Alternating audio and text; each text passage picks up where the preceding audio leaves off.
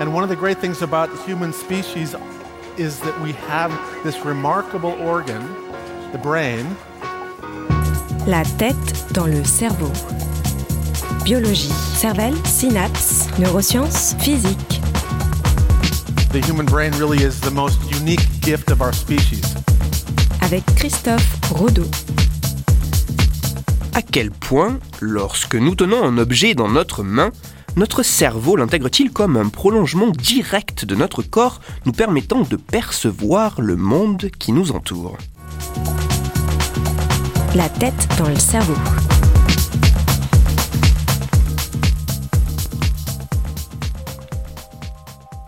En 1990, Tim Burton réalise un film à partir d'une histoire qu'il a imaginée.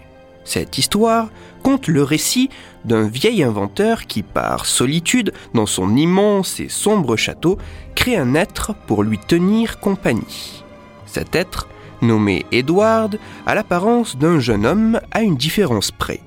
Ses mains ne sont pas terminées par des doigts, mais par des ciseaux.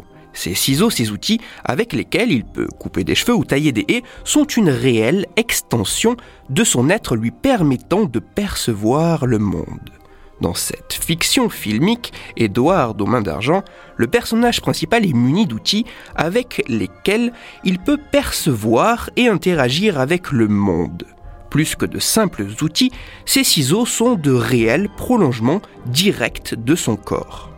Loin de la fiction, il est intéressant de constater que l'utilisation d'une canne blanche permet aux personnes souffrant de certaines déficiences visuelles de pouvoir non seulement se repérer dans leur environnement, mais également de faciliter leur locomotion en évitant les obstacles.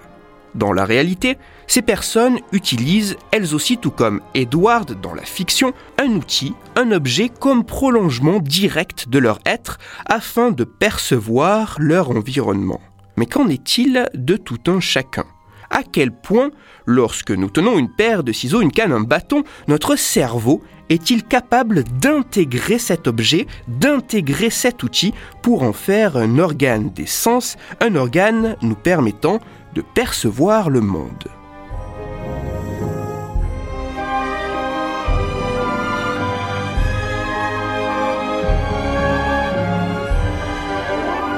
À quel point un outil est-il intégré par notre cerveau comme un organe d'essence? À quel point ce prolongement de notre être est-il sensible?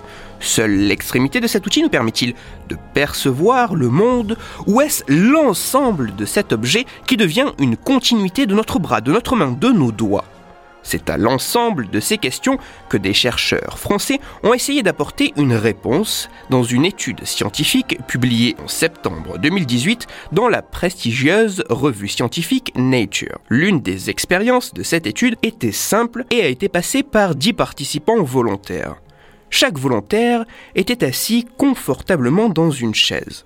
Dans leur main droite, cachée par un paravent, ils tenaient une canne en bois avec un manche de 10 cm et un corps d'une longueur d'un peu plus de 80 cm.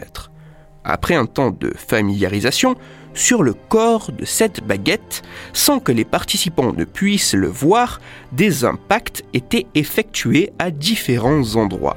La tâche du participant était simple après chaque impact sur la baguette, il devait, avec son autre main sur une tablette représentant la baguette, estimer l'endroit où l'impact avait eu lieu. Si je résume, chaque participant avait une baguette dans une main et sans la voir suite à un impact sur celle-ci, le volontaire devait, avec son autre main, identifier à quel niveau avait eu lieu l'impact sur une image de la baguette. Les résultats sont fascinants.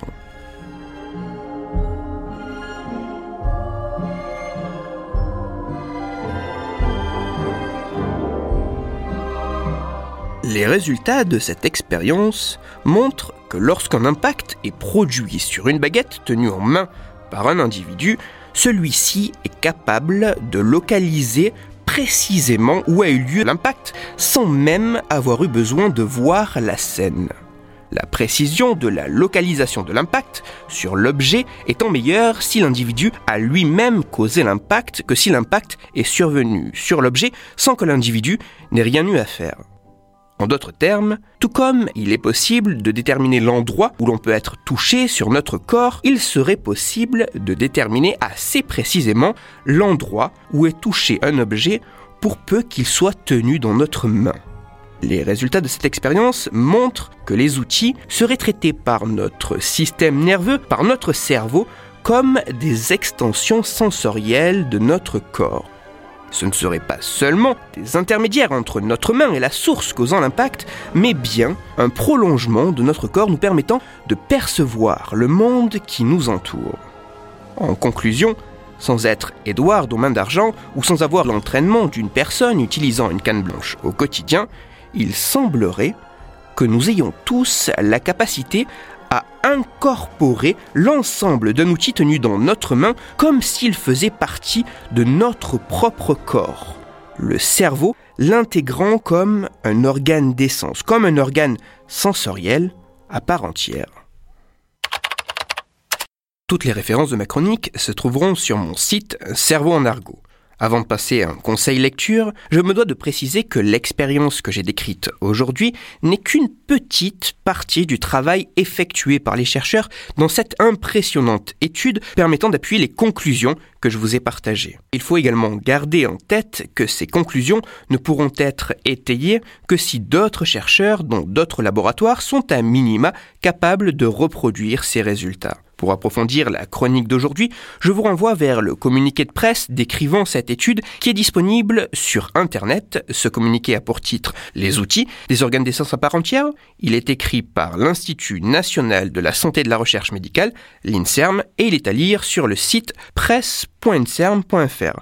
Je me permets de vous signaler que ce communiqué est par certains aspects légèrement survendeur, voire incorrect, donc si vous avez la possibilité de lire l'article scientifique, c'est encore la meilleure chose à faire. Pour discuter science et cerveau, vous pouvez me retrouver sur Twitter, Christophe-du-bas Rodo, R-O-D-O, sur la page Facebook de La tête dans le cerveau et sur mon blog Cerveau en argot. Je vous rappelle aussi que si vous, auditeurs, vous avez des questions ou des sujets dont vous voudriez que je parle, n'hésitez pas à me le faire savoir directement sur mon compte Twitter, sur la page Facebook ou par mail à l'adresse la tête dans le cerveau et j'essaierai d'y répondre dans une future chronique. Christophe Rodeau. La tête dans le cerveau.